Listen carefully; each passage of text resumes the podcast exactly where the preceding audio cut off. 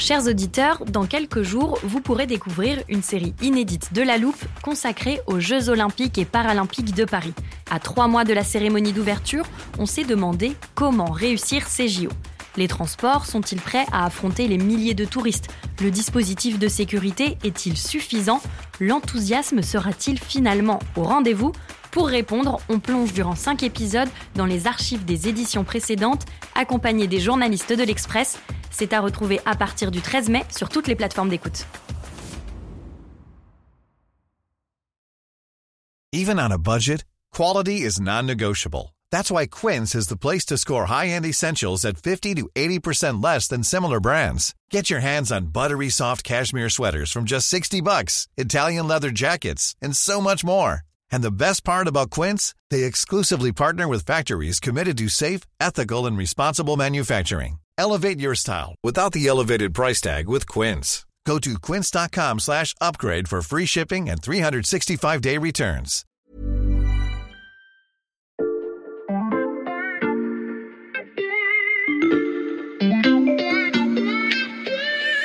T'es sur Wikipédia, toi Tu y es pas Mais non Quelle chance Wikipédia est devenu un champ de bataille euh, de la campagne des régionales. C'est des malotrus de Wikipédia. Regardez, je modifie tout un tas de pages sur le jus de tomate et les recettes de l'artichaut à la barigoule.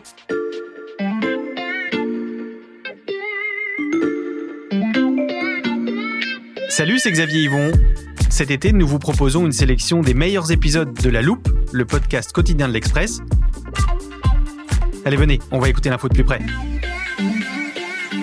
Selon Wikipédia, L'Express est un magazine d'actualité hebdomadaire français, créé en 1953 par Jean-Jacques Servan-Schreiber et Françoise Giraud. Pour qu'elle me réponde ça, j'ai euh, simplement demandé à une enceinte connectée c'est quoi l'Express? Et la première page qui a monté, eh bien c'est celle d'une encyclopédie en ligne que vous connaissez tous, Wikipédia. Euh, son influence est énorme, tellement énorme que de plus en plus de personnalités cherchent à contrôler ce que l'encyclopédie dit à leur propos. Euh, par exemple, pendant la campagne des régionales qui se termine, une tête de liste sur trois a vu sa page modifiée, soit par des partisans, soit par des opposants, donc euh, en bien ou en mal. Est-ce que ça veut dire que vous devez vous méfier de ce que vous lisez sur votre candidat préféré ou d'ailleurs sur n'importe quel autre sujet? Autrement dit, peut-on encore faire confiance à Wikipédia? C'est la question qu'on passe à la loupe aujourd'hui et vous allez voir, on va même vous raconter des histoires d'espionnage. Pour vous expliquer concrètement euh, d'où viennent les informations que vous lisez sur Wikipédia, j'accueille en studio Étienne Girard. Salut Étienne. Salut Xavier, ravi d'être avec vous comme tu n'as pas encore de page Wikipédia, ça ne va pas tarder, tu mérites. Je vais expliquer qui tu es. Euh, tu es le chef du service société de l'Express et tu signes dans le numéro du magazine qui sort aujourd'hui euh, une grande enquête sur Wikipédia. Est-ce que d'abord, euh, tu peux nous rappeler le modèle de cette encyclopédie collaborative? Oui, en fait, Wikipédia, ça a été créé en 2001. C'est le projet d'un entrepreneur qui s'appelait Jimmy Wales. Il a l'idée de fabriquer une encyclopédie parallèle sur le modèle wiki. Et le modèle wiki, c'est un modèle collaboratif qui permet à tout le monde de modifier en temps réel la page. Ça s'appelle Wikipédia. Ça va marcher du feu de Dieu. Il y a une communauté de bénévoles euh, qui participent, de plus en plus grande. Aujourd'hui, Wikipédia, c'est devenu une machine énorme, la première occurrence sur Google généralement quand vous cherchez le nom d'une personnalité. Pour faire marcher cette énorme machine, euh, il y a du monde? En fait, très peu de salariés. Pour la version française, euh, il y a simplement 10 salariés. Il y en a euh, quelques centaines dans le monde. Ouais. Euh, comment ils sont payés? D'où vient l'argent? L'argent, c'est en grande, grande partie l'argent de dons de particuliers sur le site de Wikipédia. Mais Wikipédia ne fait pas de profit. Wikipédia n'a pas de but lucratif. Il n'y a pas de reversion de dividendes à de quelconque actionnaire. Wikipédia n'a pas d'actionnaire.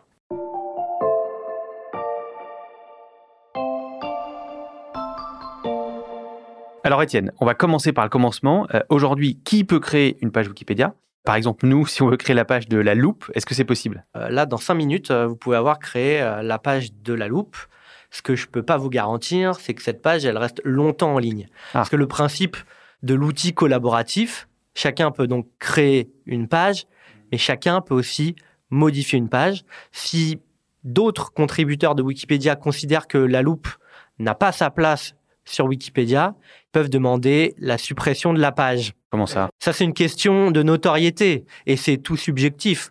loin de moi l'idée d'expliquer que la loupe n'est pas assez connue pour figurer sur Wikipédia. Je penserais même plutôt l'inverse. Il y a des règles pour euh, rester sur Wikipédia? Oui, absolument.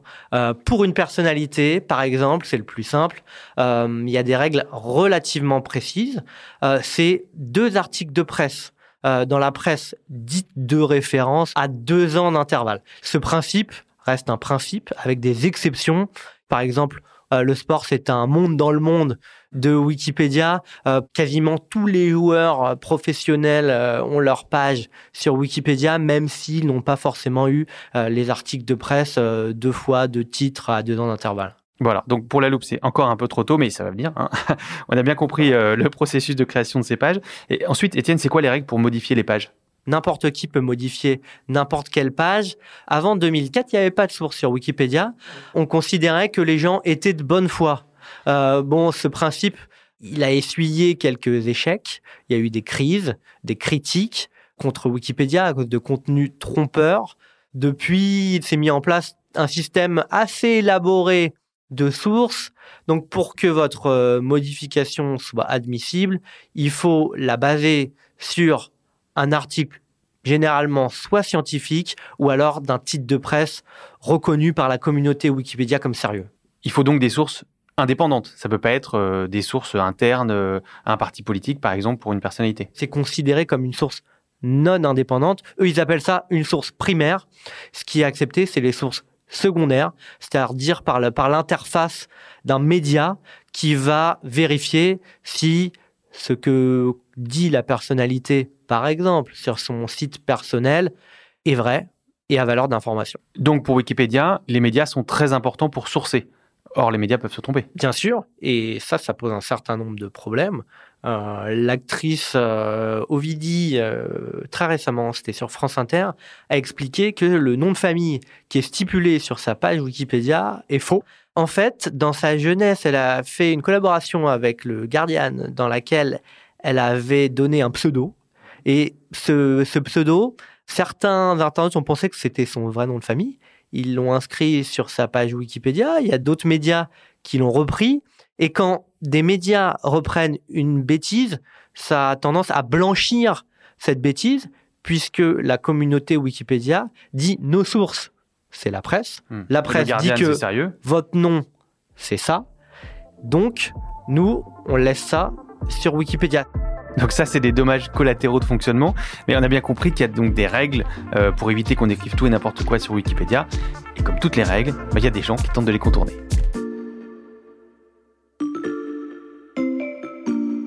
T'es sur Wikipédia, toi Non, non, pas encore. Tu y es pas Mais non. Quelle chance. Vous avez peut-être reconnu le chanteur Jean-Luc Lahaye, condamné par la justice pour corruption de mineurs. D'un seul coup, tu as tout mon CV. Alors, si tu vas sur Wikipédia, tu vois justice, euh, carrière, euh, livre, fondation. T'as un beau parcours quand même. Hein. bah, il y a certaines choses que j'aimerais effacer. C'est une archive de 2017 où il répondait à un journaliste de Télé Loisirs. Euh, modifier sa propre page Wikipédia, c'est possible, Étienne? C'est pas totalement interdit mais c'est fortement déconseillé parce que la communauté Wikipédia dit que c'est très difficile d'être neutre par rapport à son propre parcours, la neutralité de point de vue étant un principe cardinal de Wikipédia, c'est généralement très peu apprécié par les autres contributeurs et vous avez toutes les chances de vous voir retoquer vos passages, vos modifications. Bon, on imagine que vu l'impact aujourd'hui de Wikipédia, euh, Jean-Luc Lahaye n'est pas le seul à qui ça a traversé l'esprit.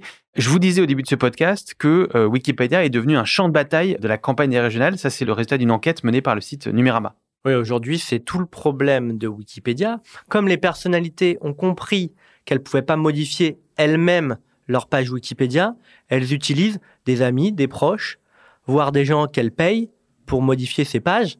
Là, pendant cette campagne des régionales, tous les jours ou presque, vous avez eu une guerre d'édition ou au moins un petit malin qui allait changer des choses sur la page Wikipédia d'un candidat. Il y a des exemples?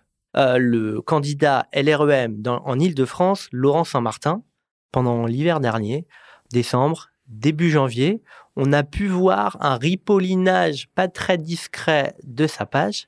Deux collaboratrices d'une agence de communication ont rajouté des dizaines de paragraphes sur sa page finalement pour raconter à peu près tout ce qu'il avait fait dans sa vie politique. On savait absolument tout de ce candidat. Et ça, c'est quelque chose qui n'est pas accepté par la communauté Wikipédia. Vous pourriez me dire, mais tout est vrai. Hmm. Et c'est vrai, tout est vrai. Mais il y a un autre principe, c'est le principe de proportionnalité.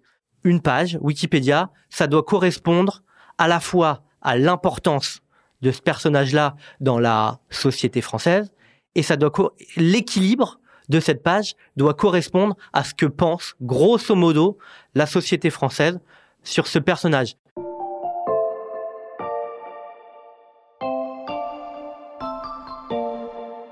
J'imagine que les politiques sont pas les seuls euh, à jouer avec les règles de Wikipédia pour améliorer leur image.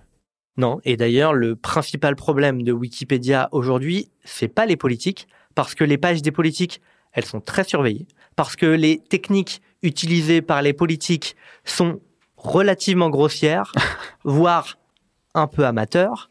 Le principal problème, c'est les grandes entreprises, parce que les grandes entreprises ont des moyens importants, peuvent payer des agences, des agences qui savent très bien travailler, qui connaissent les règles et le fonctionnement de Wikipédia et qui donc discrètement, finement, subtilement vont modifier les pages au service de leurs clients sans qu'on s'en rende forcément compte. Netwash, l'agence e-réputation. Vous êtes une entreprise, un dirigeant, une personnalité, un politique, une assurance Résultat garanti grâce à nos équipes d'experts nettoyeurs du net. Et ça, c'est cher? C'est très difficile d'avoir une estimation. Le principal chiffre que j'ai trouvé là-dessus, c'est une formation dispensée par Avas sur comment utiliser Wikipédia et travailler sa e-réputation. La demi-heure de formation dispensée par un expert, ça coûte 5000 euros sur le site de l'entreprise Ah oui. IGS de formation. Donc des agences qui promettent de nettoyer euh, la réputation de leurs clients sur Wikipédia, est-ce que c'est autorisé? C'est pas forcément interdit s'il s'agit de modifications purement factuelles. S'il s'agit d'une modification un peu plus fine, par exemple de mettre en avant des contenus, par exemple de caviarder un bout de la page, par exemple sur des affaires judiciaires, là c'est interdit. Et il y a un principe cardinal à Wikipédia, quand vous modifiez quelque chose de façon rémunérée, il faut le préciser, le spécifier sur votre page par transparence. C'est une règle obligatoire sur Wikipédia. Donc j'imagine, Étienne, qu'il y a un peu une bataille entre ces agences-là et euh, les contributeurs de Wikipédia pour euh, jouer au chat et à la souris. Il y a deux contributeurs de Wikipédia qui ont eu des soupçons sur un certain nombre euh, d'interlocuteurs de Wikipédia. Ils ont mené une enquête de grande ampleur, assez impressionnante. Ils ont contacté toutes les agences qui, sur leur site internet, spécifiaient pouvoir vous délivrer des conseils sur Wikipédia. Il y en a quatre qui ont répondu. Et certaines leur ont donné les noms de leurs clients sur Wikipédia. Eux, ils font quoi? Ils vont sur le site, ils se rendent compte que ces modifications, elles sont pas spécifiées.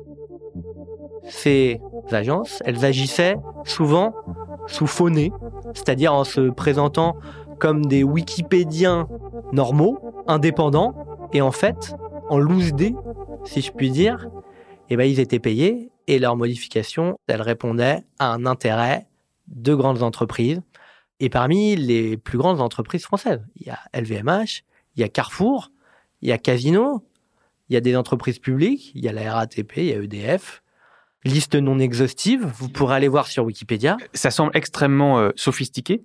Tu disais tout à l'heure que les politiques, c'était plutôt amateur, c'était limitant qui faisaient ça. Là, on a des entreprises dont c'est le job de tous les jours. Est-ce qu'il y a des techniques spécifiques pour euh, arriver à contourner justement les, les vérifications de Wikipédia et les enquêteurs de Wikipédia? Il y a encore plus malin, et là, c'est presque diabolique, c'est le principe des agents dormants.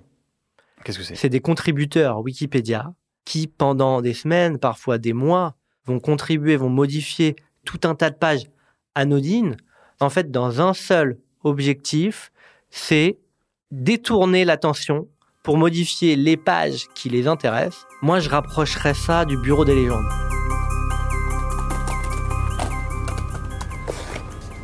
Va falloir virer tout ça. Qu'est-ce que vous allez faire? On va faire le ménage. C'est des malotrus de Wikipédia. C'est-à-dire qu'ils ont leur légende.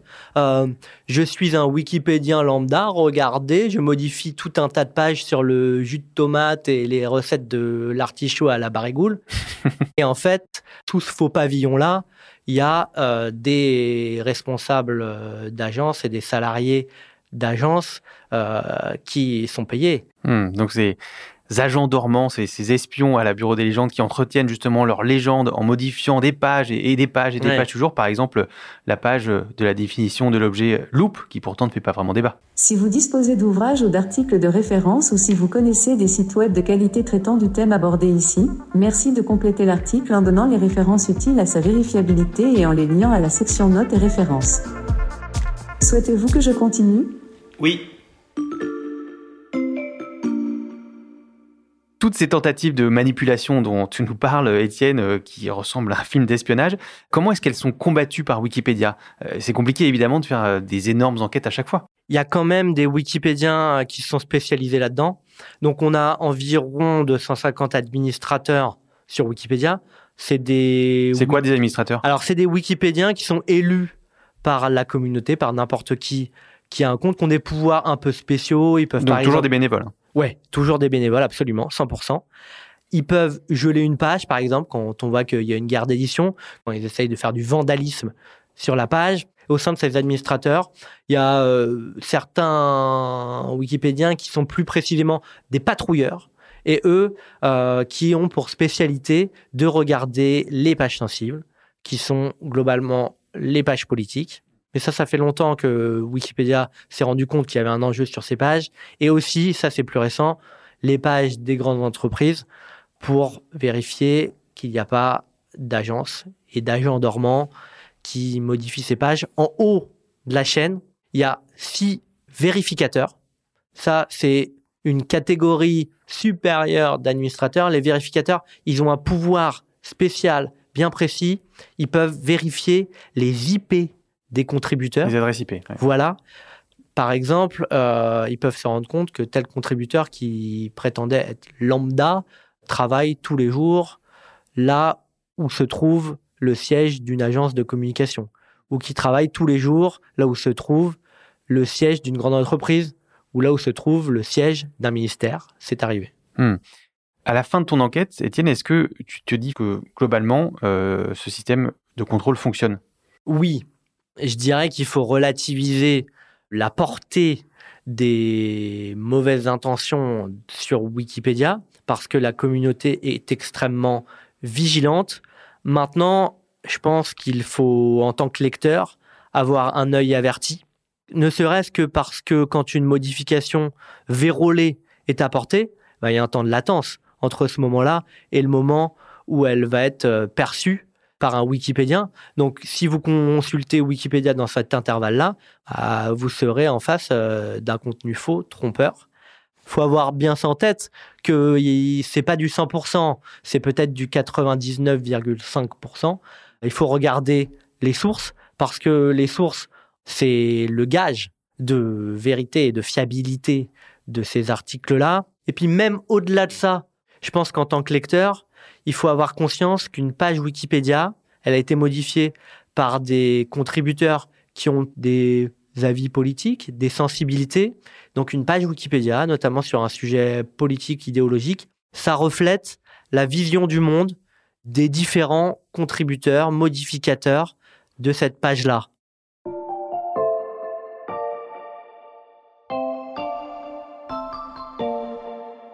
Tu parles beaucoup des contributeurs, des Wikipédiens. C'est qui? Il n'y a pas d'études sur le profil politique de ces personnes-là, mais par contre, il y a eu deux études sur leur profil sociologique. Ça, c'est passionnant. C'est le groupe euh, d'intérêt scientifique Marsouin, basé en Bretagne, qui a fait ça en 2011 et 2015. Bon, ça date un peu, mais les données étaient spectaculaires. Euh, on s'est rendu compte, par exemple, qu'il y avait deux tiers d'hommes ah dans les contributeurs, oui, c'est pas du tout réparti de façon égalitaire. Des gens relativement diplômés, c'est du bac plus 3, globalement, si on devait donner une moyenne. Là, c'est un constat plus empirique, mais quand j'interroge l'ancien président de Wikimedia France, Rémi Matisse, sur le profil plus idéologique, on peut s'accorder à dire que la communauté Wikipédia n'est pas conservatrice.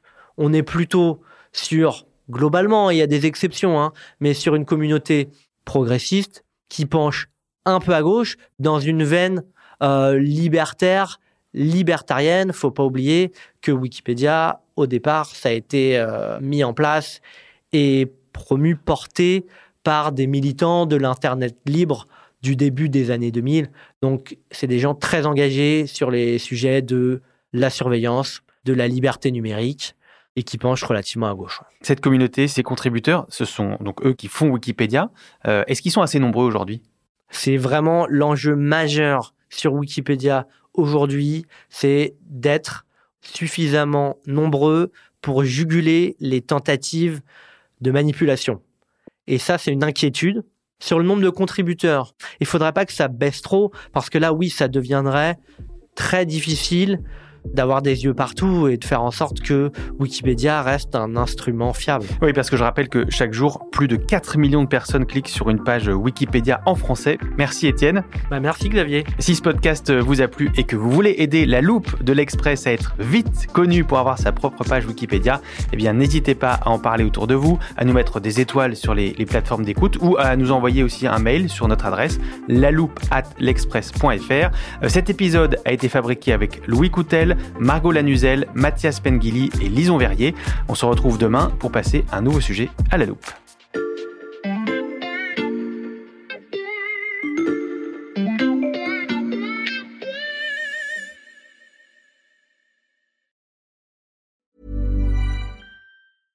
Jewelry isn't a gift you give just once. It's a way to remind your loved one of a beautiful moment every time they see it. Blue Nile can help you find the gift that says how you feel and says it beautifully with expert guidance and a wide assortment of jewelry of the highest quality at the best price. Go to BlueNile.com and experience the convenience of shopping Blue Nile, the original online jeweler since 1999. That's BlueNile.com to find the perfect jewelry gift for any occasion. BlueNile.com.